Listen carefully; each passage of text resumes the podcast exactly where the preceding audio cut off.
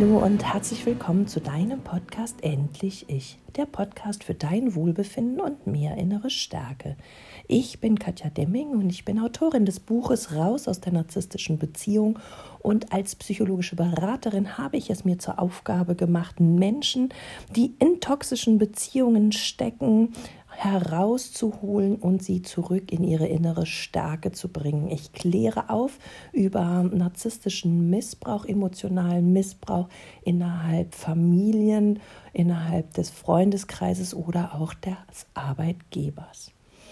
Im heutigen Podcast möchte ich gerne darauf eingehen, was so häufig eben innerhalb des Coachings ja, auf mich eintrifft für eine Frage, nämlich warum erinnere ich mich ständig und immer und immer wieder nur an das Gute? Warum habe ich gar nicht mehr so den Zugriff zu dem, was er oder sie mir alles angetan hat? Denn sind wir mal ehrlich, in einer toxischen Beziehung findet so viel emotionaler Missbrauch, so viele Verletzungen und ähm, Abwertungen statt, dass es extrem schwierig ist, ja, normalerweise diese Dinge zu vergessen. Menschen aber, die Opfer von narzisstischem Missbrauch geworden sind, funktionieren oder ticken in dem Moment einfach anders. Und das möchte ich mit diesem Podcast gerne erklären, denn ich finde immer, wenn wir wissen, warum was wie passiert, fällt es uns leichter, damit umzugehen. Und wenn erstmal etwas in dem Bewusstsein angekommen ist, dann sind wir eben auch in der Lage, Dinge zu verändern. Innerhalb einer toxischen Beziehung ist es so, dass du am Anfang ja gelovebombt wirst und dass es dir sehr, sehr gut geht und du total begeistert bist von deinem seelenverwandten Traumprinzen oder deiner Traumprinzessin, die dir jeden Wunsch von den Lippen abliest, dich auf Händen trägt und es dir einfach gut gehen lässt. Das ist natürlich ein Zustand, den wir immer, immer, immer wieder erleben wollen, festhalten wollen und wenn wir ihn mal verloren haben, immer unbedingt wieder zurückbekommen wollen.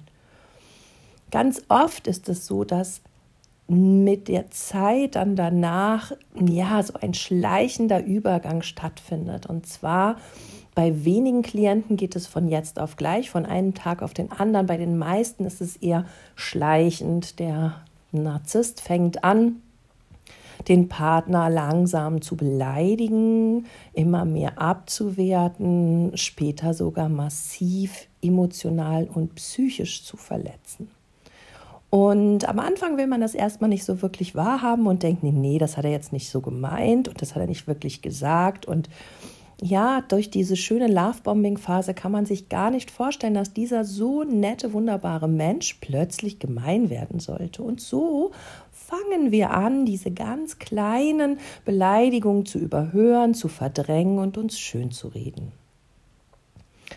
Mit der Zeit wird das aber immer mehr und es wird immer tiefer, verletzender und ja, fieser.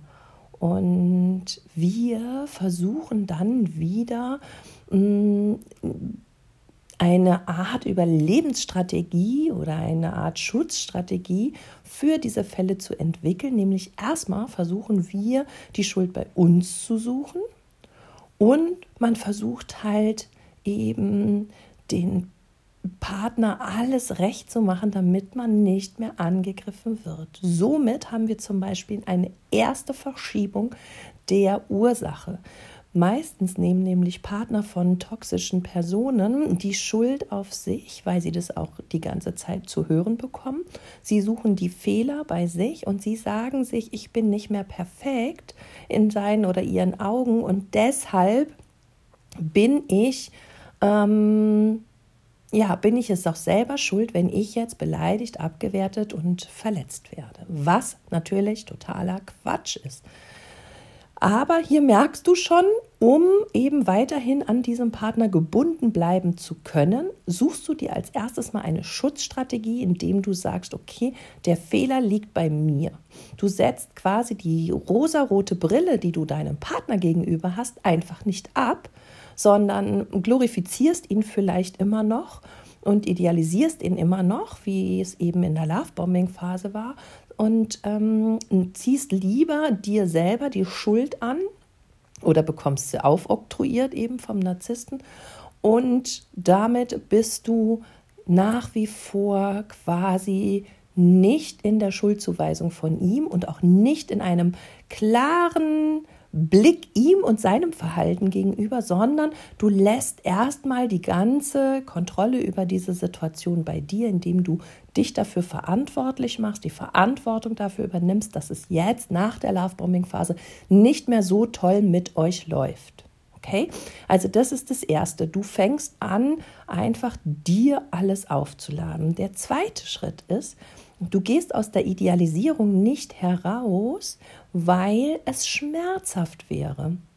Weil du dir sagen müsstest, wenn ich diesen Partner jetzt aufhöre zu idealisieren, dann darf ich ja eine Konsequenz ziehen oder ich muss sogar eine Konsequenz ziehen. Ja, das heißt, wenn du dir ganz bewusst machst, dieser Mensch ist gemein zu mir, er verletzt mich, er degradiert mich, er missbraucht mich, er nutzt mich aus, er benutzt mich, dann würde es dazu kommen, dass du dir sagen musst, dann ist dieser Mensch nicht der Richtige für mich. Und dann muss ich daraus eben auch eine Konsequenz tragen und ziehen. Oftmals, das habe ich schon in vielen anderen Podcasts erklärt, ist es aber nach ähm, toxischem Missbrauch nicht so einfach, weil wir ja in einer Bonding-Situation sind, weil wir emotional abhängig sind, weil wir nicht nochmal bestätigt bekommen wollen, dass wir eben nichts liebenswürdig sind. Und ja, weil wir eben lieber die Verantwortung übernehmen oder die Augen zuschließen damit wir in dieser Beziehung bleiben können. Alles andere würde einfach zu große Schmerzen ähm, aufreißen oder verursachen, sodass wir uns dann eben überlegen, okay, ähm, ich lasse den Schmerz nicht zu, ich nehme das nicht wirklich an, ich schiebe das weg. Und dann passiert etwas, was, glaube ich, langfristig in uns bleibt, auch nach den Beziehungen, also wenn die schon längst mm, getrennt sind, über Jahre und vielleicht sogar auch uns ein Leben lang verfolgen. Und zwar geht man in die Verdrängung des Schmerzes. Man erlebt ihn, hält ihn kurz aus und dann wird er aber wie in eine Kiste gesteckt, verschlossen. Und mir ging es zum Beispiel bei dem Schreiben meines Buches so, dass ich mich an diese ganzen verletzenden Situationen nicht mehr erinnern konnte. Ich konnte das nicht mehr abrufen, bis auf so zwei, drei ganz markante Situationen und ähm, habe mich dann in dem Moment gefragt, Mensch, Katja, wieso weißt du das nicht mehr? Wieso kannst du dich nicht mehr daran erinnern, was der eine oder der andere dir angetan hat. Und du hast doch so gelitten und das war so schmerzhaft. Das hatte ich noch so wie einen diffusen Nibel in meinem Kopf. Aber ich konnte euch mm, für das Buch zum Beispiel keine vernünftigen Beispiele aufzählen. Und ich glaube, das ist eben die zweite Selbstschutzstrategie, damit wir nicht in die Konsequenz gehen müssen, handeln zu müssen und den Partner zu verlassen oder eine Trennung herbeiführen zu müssen, versuchen wir eben diese ganzen Schmerzen und Erinnerungen in eine dunkle Kiste zu packen, spalten die ab, legen die irgendwo hin, verdrängen die total und dann können wir uns auch nicht mehr erinnern, wie eine Art Amnesie. Gott sei Dank habe ich damals ein bisschen Tagebuch geführt, sodass ich in diesem Tagebuch noch so ein paar Situationen nachlesen konnte, die ich dann wieder in meinem Buch verwenden konnte. Aber dieses Gefühl, was eben uns zu einer Konsequenz ja, veranlassen würde, diese Ursachen werden einfach weggesperrt und verdrängt. Und die sind dann wirklich wie bei einer Amnesie weg. Und ich wette mit euch, dass sich da draußen jetzt der eine oder andere wiedererkennt und auch versteht, was ich meine oder selber diese Erfahrung auch macht. Und um das weiterhin aufrechterhalten zu können, diese Beziehung, kommt im dritten Punkt eben noch die Idealisierung hinzu, nämlich uns immer wieder schön zu reden, wie toll es doch war, wie liebevoll er sein kann oder wie hm, fürsorglich sie auch vielleicht mal war und wie viel Spaß man zusammen gehabt hat, wie viel gelacht, wie viel gemeinsame Interessen, wie viel schöne Reisen. Und das ist eben wieder mal der dritte Faktor als Schutzstrategie, nämlich in die Idealisierung zu gehen, weil das hilft uns dabei, die dunklen Fässer und Kisten noch tiefer zu verdrängen und noch tiefer wegzuschieben. Das heißt, auch nach einer Trennung erinnern wir uns daher immer viel, viel, viel, viel mehr an die wunder, wunderschönen Erlebnisse mit dem toxischen Partner und können uns eben an das, was eben alles schrecklich war und was an Missbrauch stattgefunden hat, gar nicht mehr so wirklich erinnern. Und das ploppt natürlich dann auch nach der Trennung immer wieder auf. Zum Zweiten kommt natürlich hinzu, dass der Körper zurück in seine Beziehung will, dass der Körper ähm, seine hormonellen Ausschüttungen von Dopamin und Adrenalin, ihr kennt das mit dem Suchtgefühl, ne, was in einer toxischen Beziehung gesät wird, will auch nach der äh, Trennung immer noch bedient werden. Und all diese Dinge brauchen wir quasi die Verdrängung, die Idealisierung, dieses Wünschen und Hoffen brauchen wir, damit dieser Hormonspiegel auch seine Sucht weiterhin ähm, fortführen kann und dieser Hormonspiegel quasi aufrechterhalten wird. Ganz oft werde ich von den Klientinnen und Klienten gefragt, warum kann ich es eben nicht lassen, ihn so wundervoll zu sehen und ihn immer wieder, ja, mich nur an das Gute erinnern. Und ich hoffe, dass du verstehst, dass es genau an diesen Punkten liegt. Eben die ganze Idealisierung, die Verdrängung, die Amnesie schützt dich vor der Konsequenz, wirklich gehen zu müssen, beziehungsweise eben halt auch dein Scheitern, dein Urteil eben doch nicht geliebt worden zu sein, Entschuldigung, verarscht geworden zu sein, nicht die richtige gewesen zu sein, ja, diesen Schmerz einfach so klein wie möglich zu halten oder überhaupt nicht aufkommen zu lassen. Und wenn die Klientin zu bei mir sagen, ich liebe den aber so sehr und wir haben so tolle Momente und der oder sie sind so lieb zu mir und so wundervoll. Dann frage ich ganz oft, wann war denn das das letzte Mal so? Wann hast du dich das letzte Mal wirklich richtig tief geliebt gefühlt? Wann ging es dir wirklich richtig gut? Wann wurdest du respektiert, gesehen? Wann habt ihr zusammen gelacht und Spaß gehabt? Und meistens werden dann die Klientinnen und Klienten etwas kleinlauter, weil ihnen dann bewusst wird, dass das oftmals zuletzt in der Lovebombing-Phase war. Und dass es eben so richtig, nachdem einmal Abwertung und Missbrauch stattgefunden hat, niemals mehr so wurde wie vorher. Natürlich gab es immer mal wieder Highlights und schöne Momente, insbesondere wenn man sich gestritten hat und womöglich eine Trennung bevorstand. Dann hat der Narzisst wieder Gas gegeben und ähm, ja, versucht, äh, die, den Partner, die Partnerin zurückzugewinnen. Aber so richtig toll wie damals wurde es nie, nie wieder. Und das ist eben genau das Problem, was dann am Ende einer Beziehung dir bewusst werden darf. Du hast mit deiner Psyche, mit deinem Körper, mit deinem Verstand und mit deinem Herzen alles dafür getan, dass du nicht wirklich hin guckst, dass du eben nicht in diesen schmerzhaften Konsequenzprozess oder in die schmerzhaften Konsequenzen hineingehen musst, sondern dass du da bleiben darfst, dass du geliebt wirst, dass du das Gefühl hast, du bist richtig und deshalb ist es dir leichter gefallen zu verdrängen und leichter gefallen zu idealisieren, weil dich das vor einer Konsequenz beschützt hat. Und dieser Mechanismus ist in ganz vielen Menschen nach narzisstischem Missbrauch noch über Jahre verankert.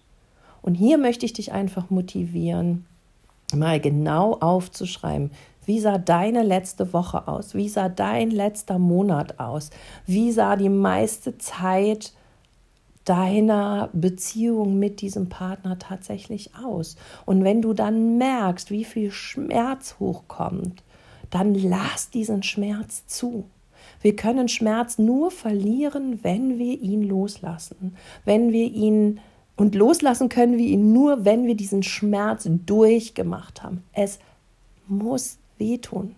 Es darf geweint werden, es darf auch äh, geflucht werden und du darfst dir auch Mitgefühl dafür schenken, dass du diesen ganzen Mist mitmachen musstest.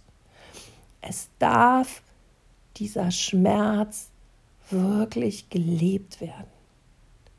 Und wenn du durch den Schmerz gegangen bist, dann kannst du ihn loslassen.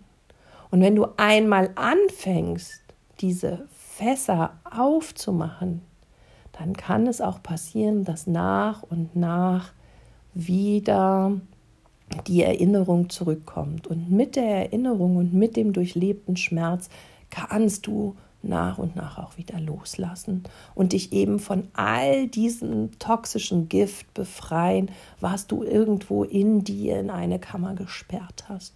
Denn du wirst merken, auch nach einer Beziehung oder wenn du neu verliebt bist, dass diese ganzen verdrängten Dinge irgendwo in dir innerlich brodeln. Und wenn nur annähernd dich irgendetwas daran erinnert, dass es so ähnlich ist wie in deiner toxischen Beziehung, wirst du merken, dass ein Fass explodiert. Und das macht es natürlich für deinen neuen Partner, deine neue Partnerin unheimlich schwer und für dich eben auch, weil du dann Situationen und Emotionen nicht mehr unter Kontrolle hast, die aber, wenn wir ehrlich sind, gar nicht so massiv mit deiner vielleicht neuen Beziehung zu tun haben, sondern viel mehr mit deiner alten. Und manchmal muss das auch gar nicht innerhalb einer Beziehung so sein, sondern auch ein Kollege oder die Freunde oder die Familie können solche Trigger auslösen. Und deshalb nimm dir die Zeit, kümmere dich um dich, mach dir bewusst, was dir passiert ist und durchlebe den Schmerz, Schenke dir Mitgefühl, sei dir selbst die beste Freundin oder der beste Kumpel, der, der neben dir sitzt und dich tröstet, dir zuhört. Und ja, ich sage immer danach, geh duschen oder schwimmen oder baden und reinige dich von diesem ganzen Mist und lass dieses ganze ja, klärende Wasser über dich fließen und dann puck dich schön ein in eine schöne Wolldecke mit mm, ja, dicken Socken und beweine dich wirklich und lass das mal alles so richtig zu.